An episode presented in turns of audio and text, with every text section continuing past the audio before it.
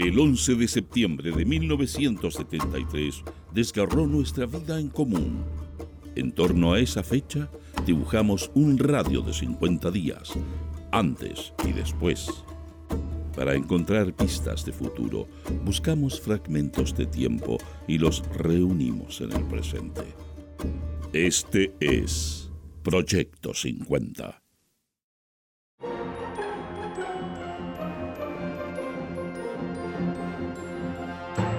Buenos días. Estas son las principales noticias del domingo 2 de septiembre de 1973. Portadas. El siglo. Dos voluntarios de la patria asesinados. Criminal encerrona fascista. Cuatro columnas gigantes convergerán hacia la moneda el martes. Total movilización para celebrar tercer aniversario. El Mercurio. Emblema de la Armada. Buque Escuela Esmeralda. Fábrica de granadas en campamento guerrilleros incautó fuerza aérea en Nehuentué, Cautín había más explosivos que en una base militar. Sigue paro total de transportistas. Almirante Montero, jefe de Estado, designará a mi sucesor. Noticias interiores. El siglo. Gobierno está dispuesto a resolver problemas del comercio. Ministro de Economía a Rafael Cumcille. Ferroviarios y municipales llaman a participar en manifestación el martes. Trabajadores en AMI. Completo apoyo al gobierno constitucional. Emiten declaración de apoyo al gobierno. El Mercurio criminal atentado a Hospital de Buin. Reo Roberto Tieme por asociación ilícita. Inaudita campaña del Partido Socialista contra la Armada, señala diputado Arnelo. Repudian desalojo de la UC de Valparaíso. Extranjeros financiarán construcción de caminos, proyecto de senador García. Noticia destacada. El siglo. Asesinados dos voluntarios de la patria en Lobarnechea. Elementos fascistas que viajaban en dos automóviles provocaron ayer con una criminal encerrona a una camioneta de Gildemeister, un violento accidente que costó la vida a dos voluntarios de la patria que regresaban de Ornchea hasta donde habían trasladado más de 200 sacos de harina. Según versiones de testigos, fue provocado premeditadamente por elementos que viajaban en dos lujosos automóviles. Como consecuencia del accidente, fallecieron en el mismo lugar el militante comunista Edmundo Moreno, de 49 años de edad, casado, mecánico de Gildemeister, y el joven comunista Guillermo Godoy Ramírez, de 19 años de edad, estudiante. Además de las dos víctimas fatales, otras ocho personas resultaron heridas de diversa consideración. El Mercurio, reo Roberto Tieme por asociación ilícita. El ministro Rubén Galesio Gómez declaró reo a Roberto Tieme por el delito de asociación ilícita. En la resolución se señala que se tuvo por comprobada la evidencia de una asociación ilícita llamada Frente de Operaciones formada con el propósito de alzarse contra el gobierno legalmente constituido con el fin de promover la guerra civil y con el objeto, además, de efectuar atentados contra la propiedad. Este hecho es constitutivo del delito de asociación ilícita condenada por la legislación vigente. De nuestro ranking musical de la semana suena Amarra una cinta amarilla al viejo roble de Buddy Richard.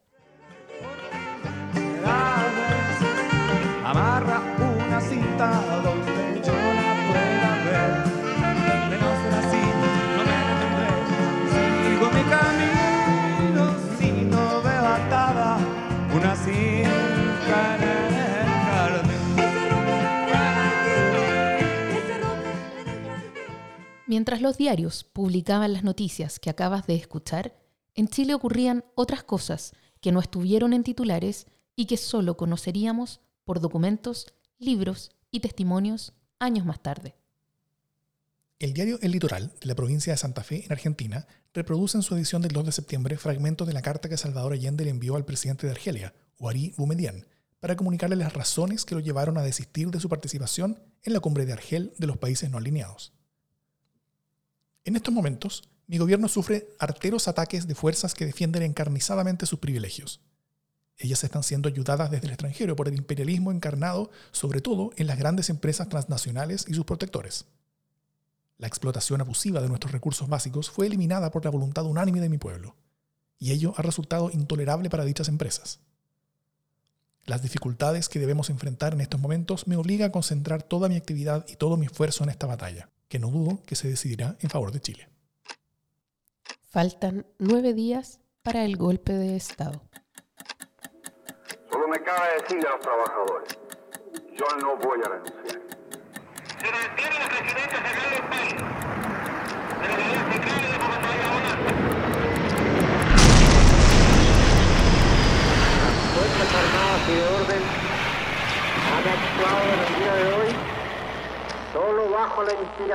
patriótica. Es 20 de septiembre de 1973. Han pasado nueve días desde el golpe de Estado. El Mercurio. Este país recuperará todas sus libertades cuando la patria se normalice, expresó el general Augusto Pinochet a periodistas. Dirigió mensaje en el Día de la Gloria del Ejército. Acta de constitución de la Junta Militar de Gobierno fue publicada en el diario oficial. Diego Portales se llama el edificio de la UNCTAD. De acuerdo con la historia oculta del régimen militar, el general Lee propone nombrar una comisión que estudie reformas a la Constitución de 1925 con dos grandes objetivos. Evitar los resquicios legales que dieron celebridad a los abogados del gobierno de Allende e impedir los gobiernos de minoría, tal vez mediante la segunda vuelta electoral. Con ese explícito mensaje, el 20 de septiembre el general Gustavo Lee invita a cuatro civiles a su despacho. A la reunión llegan puntualmente Jaime Guzmán, Sergio Díez, Jorge Ovalle y Enrique Ortúzar. La constitución del 25 reformada sería la base de la nueva democracia.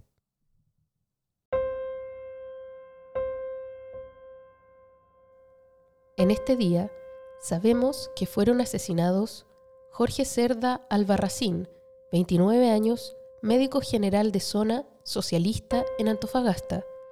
Carlos Quiroga Rojas, 32 años, administrador de la salitrera Pedro de Valdivia, socialista en Antofagasta.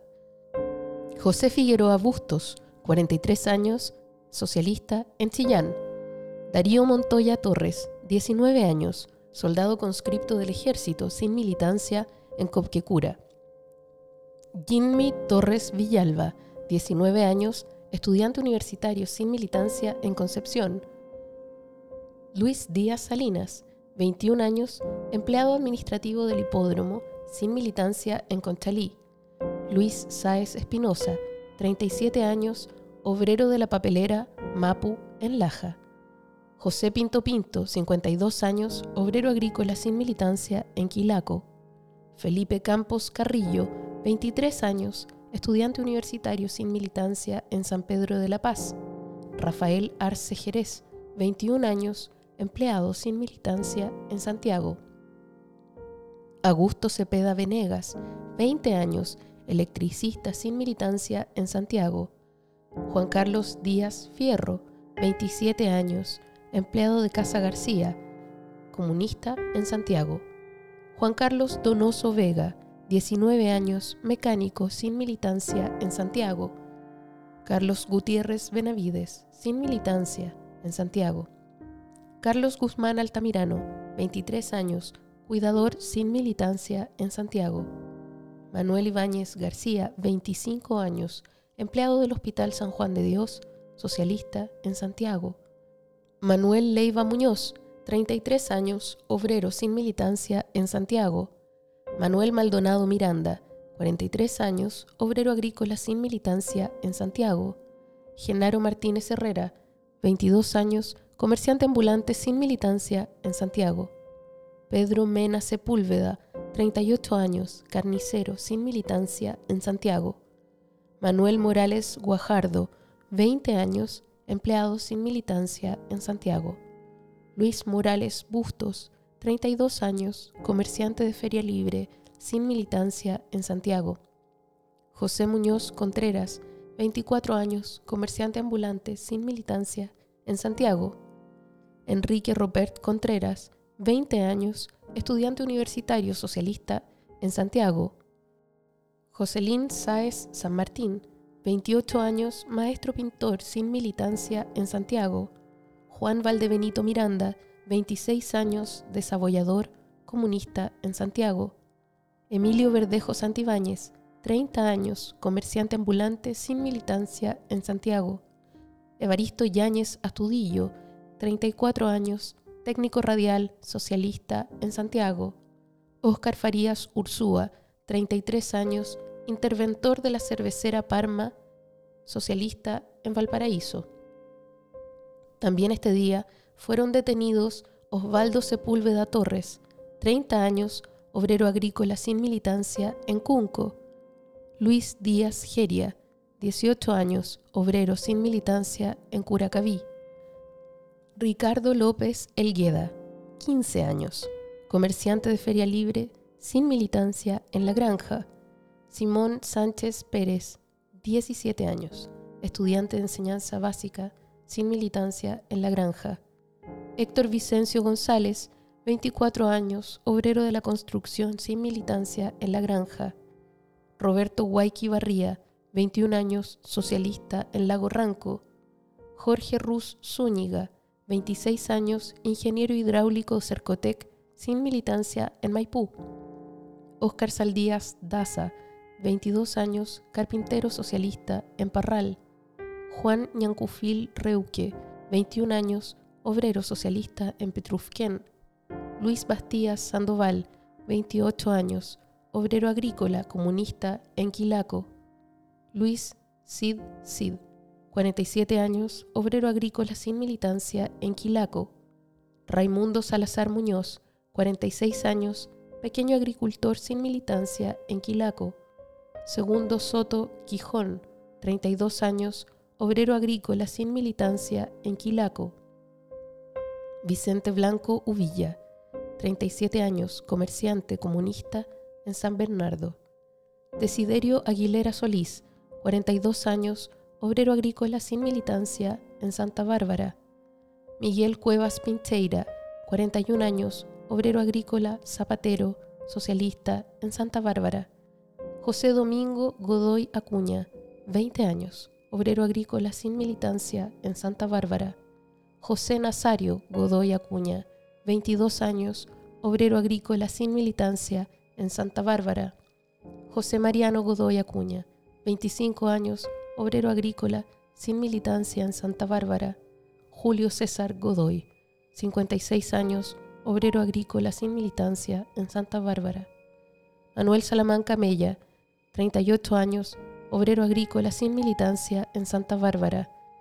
Daniel Sepúlveda Contreras, 23 años, estudiante universitario sin militancia en Tolten. José Butch Horst Fernández, 19 años, soldado conscripto del ejército, sin militancia en Valdivia. Todos fueron hechos desaparecer. La mayoría de ellos siguen desaparecidos.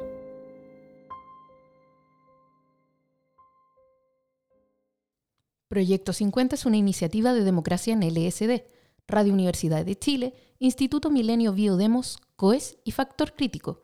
Escucha Proyecto 50 diariamente en tus plataformas favoritas de podcast y en Radio Universidad de Chile. Síguenos en Twitter e Instagram como arroba Proyecto 50CL y escucha también nuestro espacio de análisis semanal cada lunes a través del podcast Democracia en LSD. Encuentra las fuentes y más detalles del proyecto en las notas de cada episodio.